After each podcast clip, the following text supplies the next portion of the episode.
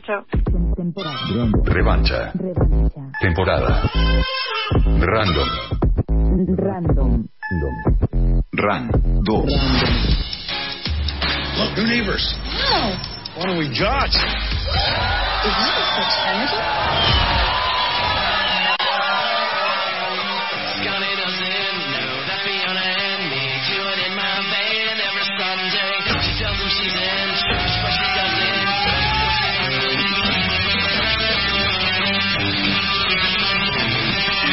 Eran personas. ¿No? Ah, ¿Estamos al aire? estamos al aire. Ok.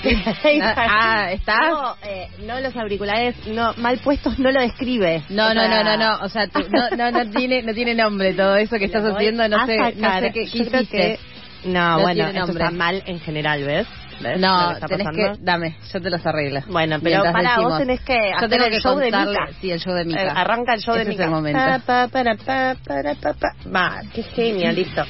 Se acabó el Tenía show que de darlo Mika. vuelta, tenías que darlo vuelta, ese es Igual, el punto. Están raros, están raros, esto está abajo. yo Pero porque no estás del lado que te corresponde en realidad.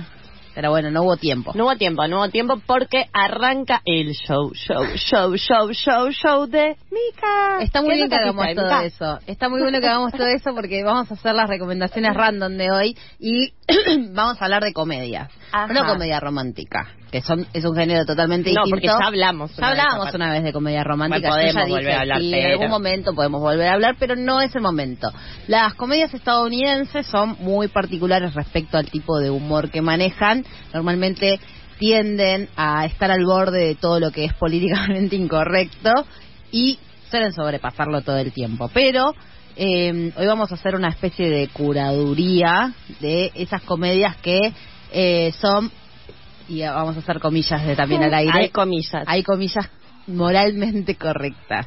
O sea, que son las que no se van al carajo, digo. Estas son las que no se van al carajo. Para mí son dos, dos comedias que no se van al carajo, que tienen un poco de estereotipos, por supuesto, que tienen un poco de juego con lo sexual y demás. Eso es- no, no vamos a decir ese ruido de que fue. No, Eh, pero ¿y ¿por qué tomaste la decisión de traer las que no se van al carajo? Porque me Porque parece este que son- es para toda la familia. No, no, no, no, no, o sea, no, ninguna de las dos es... Por ahí Buenos Vecinos sí es para ver con los con las niñas, pero tiene momentos medio, medios que no, no corresponden. No, para mí las comedias de Estados Unidos no son ninguna para ver con niñas, ¿eh? Pero bueno, te gusta. Pero para mí son las dos mejor, digo, porque lo que tiende a hacer el, eh, la comedia estadounidense es a eh, sobrepasar, no sé, los límites morales muy grandes. O sea, es como tiende a ser como- Agarrarse de estereotipos y llevarlos al tope, digamos. Claro, tiene muchos mensajes de gordo odio, tiene muchos mensajes. Se, fueron eh, ayornando con el tiempo, pero siempre al límite o pasándolo apenas, digamos. Sí, sí, o sea, Antes iban como- a la mierda, pero antes después... iban a la mierda, ahora vamos a agarrar dos películas que están ahí al borde, que no suelen, no tienen, no tienen grandes escenas como vos decís. Qué criticable que es esto por el feminismo, o qué criticable que es esto por la comunidad LGTB. Eh, y vamos a hablar de Euroviaje censurado. Euroviaje censurado es una película bastante es tipo American vieja. Pie, ¿o ¿no? Claro. Eh, eh, es, de, es de ese estilo, sí, sí. No es Eh, una, tipo... pero me parece que hay una diferencia, porque American Pie tiene muchos chistes de al nivel eh, gráficos, ¿no? Y la diferencia principal que tiene esta es que tiene chistes inteligentes, que si vos no estás prestando, o sea, vos American Pie la podés ver sin la necesidad de estar prestando la atención, la podés tener de fondo y vos vas a entender lo que está pasando. Con Euroviaje censurado no te pasa eso.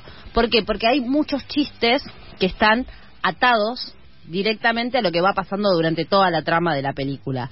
Por ejemplo, bueno, la película en sí es un recién egresado de la universidad, es Scott, lo que estamos escuchando es la canción que suena durante toda la película. Durante toda la película eh, escuchamos diferentes versiones de Scott y no lo sabe, básicamente, eh, porque tiene una ruptura amorosa y decide irse a Europa a buscar su nuevo amor, que era una eh, alemana con la que intercambiaba chats eh, para aprender alemán. Entonces, ¿qué es lo que le pasa? Eh, la novia lo deja y el, el cantante que estaba en realidad engañando a la novia, o sea, la novia estaba engañándolo con, con el cantante de esta banda, que es Matt Damon, por si no lo Ah, saben. uh, Matt Damon. Claro, pero aparece cinco minutos Matt Damon, ¿eh? Matt Damon Sí. canta esta canción y después se, va. va. No aparece más, pero... eh, y le cantan esta canción que dice básicamente Scotty no sabía que Fiona lo estaba engañando conmigo se- le decía que se iba a la, a la iglesia y en realidad se estaba yendo conmigo en la, en la camioneta. Entonces toda esa canción recorre, por ejemplo, toda la película y si vos te das cuenta, en diferentes lugares de Europa está sonando la canción. Ay, no. Entonces es un garrón, digo, pero está buenísimo porque es muy inteligente. Tiene chistes también re- referidos a los paisajes y a los diferentes países de Europa que van recorriendo. Eh, no sé, aparece los hooligans, eh, hay una cola enorme en el Museo del Louvre. Sí. Bueno, es como el tipo dicen, bueno, tenemos un día en París, ¿qué vamos a hacer? Vamos al Museo del Louvre y empiezan a ver la cola, que era interminable, como de 14 horas. Digo, tienen chistes de ese nivel, que no es lo mismo que un chiste de American Pie. Ok. No, O sea, no, no, claro. Para mí está- tiene ese nivel, no sé, tienen toda una secuencia en Europa del Este donde tienen literalmente un centavo y medio de dólar y dice, ¿qué hacemos con un centavo y medio de dólar? Y dice, ¿qué no hacemos con un centavo y medio de dólar en Europa del Este? Y van a un hotel de cinco estrellas, tipo... Bien o sea, es como, exagerada, es claro. muy exagerada, pero está muy bien. Y toda la secuencia del Vaticano simplemente es la gloria. Eh, aparte de las películas que a mí me, dura, me gustan, dura una hora y media, una hora, una hora, 33 minutos. Hoy la encuentran mi en, sobrina. la encuentran en Prime Video y aparte de todo esto actúa Michelle Trachtenberg, que si no la conocen es Harriet la espía, ¡Ay, eh, Sueños Harriet sobre el hielo, amo. 17 otra vez, Gossip Girl, La amo. Buffy, bueno, Es- la amo. eh, la amamos. Entonces ella actúa, es fantástica todo el tiempo. Ella hace muchos chistes de eh, eh, porque son tres amigos y ella y todo el tiempo le dicen no, pero vos sos una chica más, Eh, vos sos un chico con pelo de, de largo. Sos uno más, Sos esa, uno esa cosa Ese- esa cosa más. de... Y ella dice, ¿Cómo no, pero yo, la- pero yo soy una chica? pero yo soy una chica, o sea, tengo gustos de chicas, o sea, eh, hacen ese tipo de chistes. Vamos a rápidamente a Buenos Vecinos, el resumen en una oración de esta peli es que eh, es una pareja con su hija de menos de un año, se muda a una fraternidad y se les vuelve imposible, o sea, una pareja con una hija de menos de un año, al lado de su casa se le muda una fraternidad y básicamente se le vuelve imposible convivir con ellos. Esta peli tiene muchas situaciones graciosas del índole travesuras de impacto, diría yo. ¿Sí?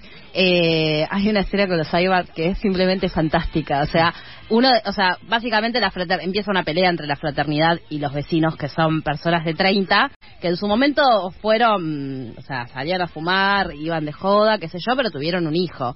Entonces, en ese en ese mambo que tuvieron, eh, se les muda una fraternidad al lado.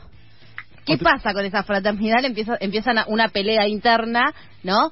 Y en un momento, en, en esa ida y vuelta de peleas que tienen, la fraternidad les saca los cyborg a la familia y se las deja en diferentes lugares. Ah, muy bueno. Es muy bueno. Entonces ellos están en un momento, están como buscando en todos lugares, tipo apretando cosas para ver si nos falta el No. alma. Es muy bueno. Son travesuras de impacto para mí esas.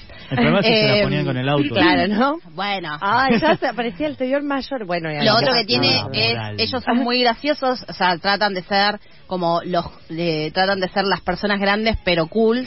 Claro, pero no tanto. o sea, no les sale del todo, digo, ya no están en la edad, digo, ellos son de treintañeros y estos son de 20, entonces tienen esa diferencia de edad de 10 añitos que está. Aparte digo, Seth Roger es el que hace de grande, si no lo tienen, busquen a Seth Roger, es una persona A a hermosísima. Eh, Zac Efron y Dave Franco hacen de eh, los jovencitos. La encuentran también en Prime y en HBO y si quieren hacer zapping pueden hacerlo. El lunes que viene la pasan a la madrugada en Cinemax a las doce y media más o Los menos. datos de cable. para los 90. Obvio. Para de los para los-. Para, Los para los Dura 90. también está dentro de, mi- de la duración que a mí me agrada. Una hora treinta y siete Un minutos. poco pasada. Uh, se pasó Ahí. cinco. Como Mica. Arroba revancha random nuestras redes sociales. Si nos buscan en Spotify como revancha random, van a poder encontrar las columnas anteriores de Micael Antero Lemos recomendando siempre películas de acuerdo a un género, un motivo, una causa Y o- una duración. y una duración. Igual a veces se va, ¿viste? Es, es, em, se va acomodando. Si se justifica, se te puede, Puede clavar ser. media horita más. Sí, obvio. Si Claramente. se justifica, digo, si pasa de largo, digo, si las dos las dos horas no se sienten, Claro. Es como de repente, eh, mira, vez 50 voy. Yo leí ahí en el chat que vamos a hacer una, una última columna sobre The Voice. Eso va a durar todo el programa. Más o menos. Ah, ok, perfecto. Y todavía no- Podemos invitar a amigas. La tengo que ver. Se quedan en la continuidad de la tribu con algo con R. Va a seguir ahí Patos Brits operando a el descompas de algo con R. Nosotros nos volvemos a encontrar la semana que viene en un nuevo programa de la revancha random. Chau.